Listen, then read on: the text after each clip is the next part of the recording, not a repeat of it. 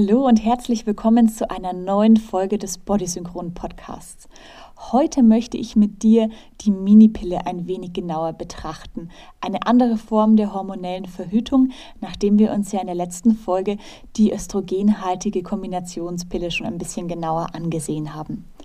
Die Minipille gilt oft als eine Form von Pille Light, da sie angeblich verträglicher ist und weniger Nebenwirkungen und Risiken hat. Ob das stimmt, wie genau die Pille wirkt und welche Risiken und Nebenwirkungen sie tatsächlich mit sich bringen kann, darüber sprechen wir jetzt in dieser Podcast-Folge. Herzlich willkommen bei Bodysynchron, dem Podcast rund um den weiblichen Körper. Ich bin Jessica Roch und zeige dir, wie du im Einklang mit deinem Zyklus leben kannst. In unserer letzten Podcast-Folge habe ich mit dir ausführlich über die Kombinationspille gesprochen und nun will ich aber direkt in eine andere Pillenart eintauchen und zwar in die Minipille. Diese wird, wie schon erwähnt, gerne als ungefährliche Alternative zur Kombinationspille vermarktet, da sie nicht zwei Hormone, sondern nur eines enthält. Das künstliche Östrogen fällt also weg und stattdessen steckt in der Minipille nur künstliches Progesteron, das sogenannte Progestin. Auch die Dosierung dieses Progestins ist da ein wenig anders als in der Kombinationspille, in der das ja auch steckt, denn das Ziel der Minipille ist nicht primär den Eisprung zu verhindern, sondern eine ganz andere Sache. Darauf komme ich gleich. Und deswegen ist das Progestin in der Minipille auch niedriger dosiert. Die Wirkung des Progestins in der Minipille ist vielmehr so, dass sie die Gebärmutterschleimhaut ausdünnt, sodass eine Einnistung einer möglicherweise befruchteten Eizelle nicht möglich ist.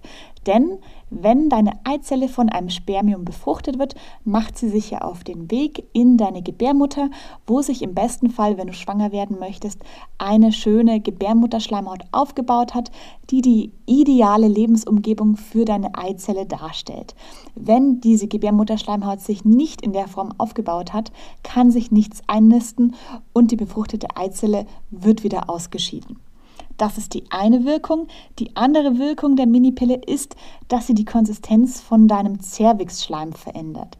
Dieser ist quasi wie so eine Rutschbahn für die Spermien rein in deinen Uterus, sodass sie die Befruchtung der Eizelle vornehmen können.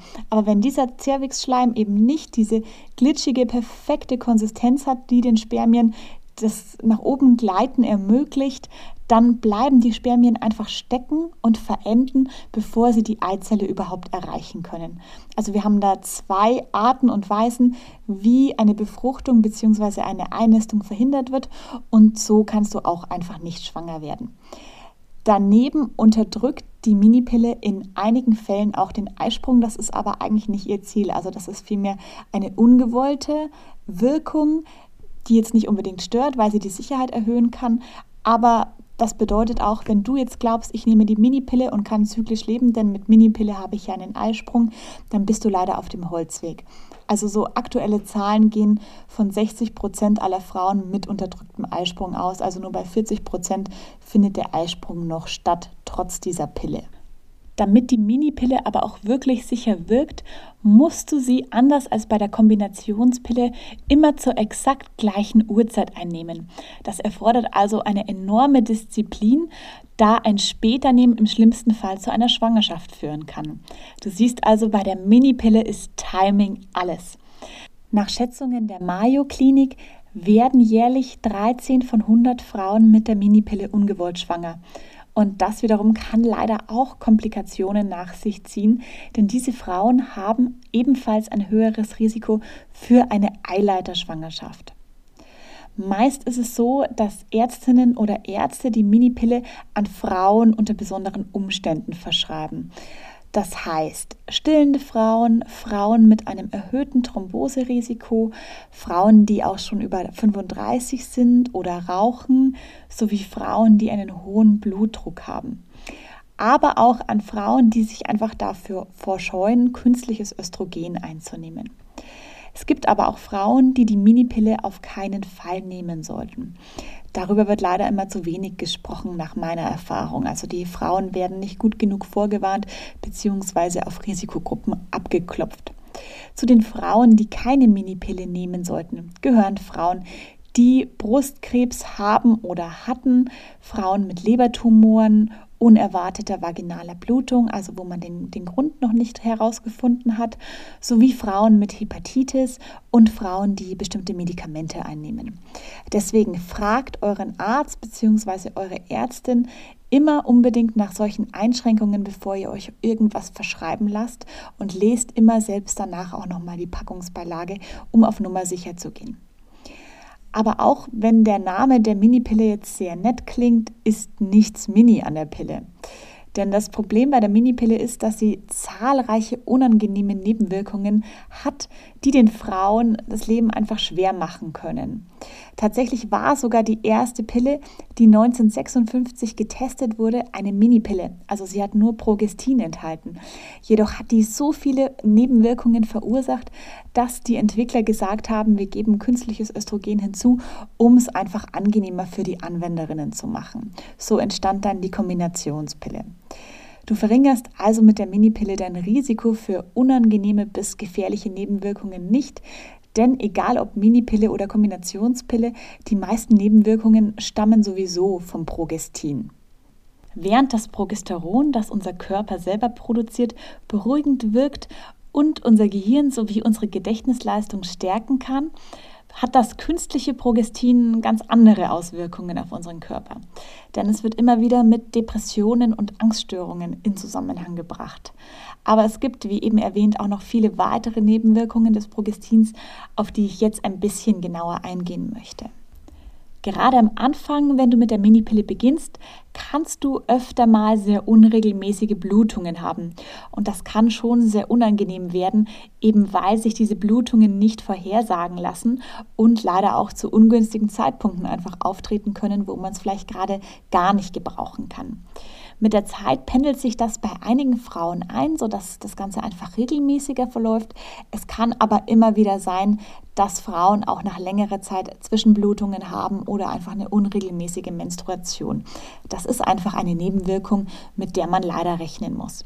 Aber es gibt auch noch einige weitere Nebenwirkungen, die ich dir kurz aufzählen möchte.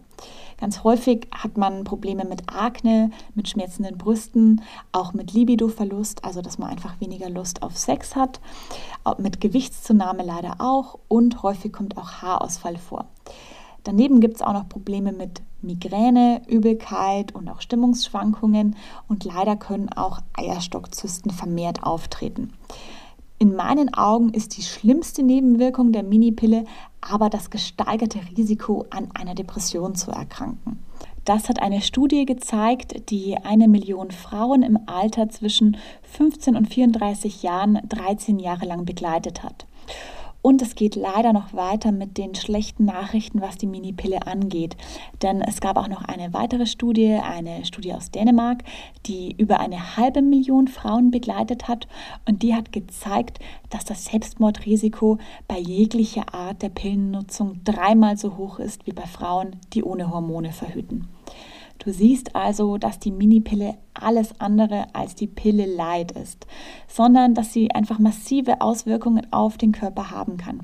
Es ist einfach so, wenn man sich für hormonelle Verhütung entscheidet, dass das in den Körper, in den Zyklus eingreift, das Ganze verändert und das passiert nicht, ohne dass wir etwas davon merken. Manche von uns merken es während der Einnahme, einfach mit starken Nebenwirkungen, andere wiederum haben massive Probleme, wenn sie die Pille absetzen und die Hormone dann überhaupt nicht mehr klarkommen. Und genau deswegen ist es auch bei der Minipille massiv wichtig, dass ihr euren Körper nach dem Absetzen unterstützt, damit er wieder in eine hormonelle Balance kommen kann, damit ihr Probleme wie Akne, Haarausfall oder Gewichtszunahme wieder loswerden könntet und dass eure Stimmung wieder gut wird, dass eure Lust auf Sex zurückkommt. All das geht nicht einfach so, sondern da muss man aktiv mithelfen, damit man diese ganze Lebensfreude wieder zurückgewinnen kann, nachdem man die Pille abgesetzt hat. Ich kann dir gerne dabei helfen. Wie du vielleicht schon mitbekommen hast, habe ich einen Online-Kurs, der sich ganz intensiv mit dem Thema Pille absetzen, was tun beschäftigt, der Anti-Pillen-Kompass. Und da kannst du dich sehr gerne auf die Warteliste eintragen. Ich verlinke sie dir in den Show Notes, aber auch auf meinem Instagram-Channel und auf meinem Blog findest du ganz viele Tipps und Tricks rund um das Thema, also schau da gerne mal vorbei. Und jetzt würde ich mich riesig freuen, wenn du mir eine tolle Bewertung auf iTunes für diese Podcast-Folge dalässt, wenn du sie an Freundinnen, Verwandte, alle lieben Menschen, die davon profitieren können, empfiehlst. Und dann freue ich mich auf unsere nächste Folge. Bis bald, mach's gut.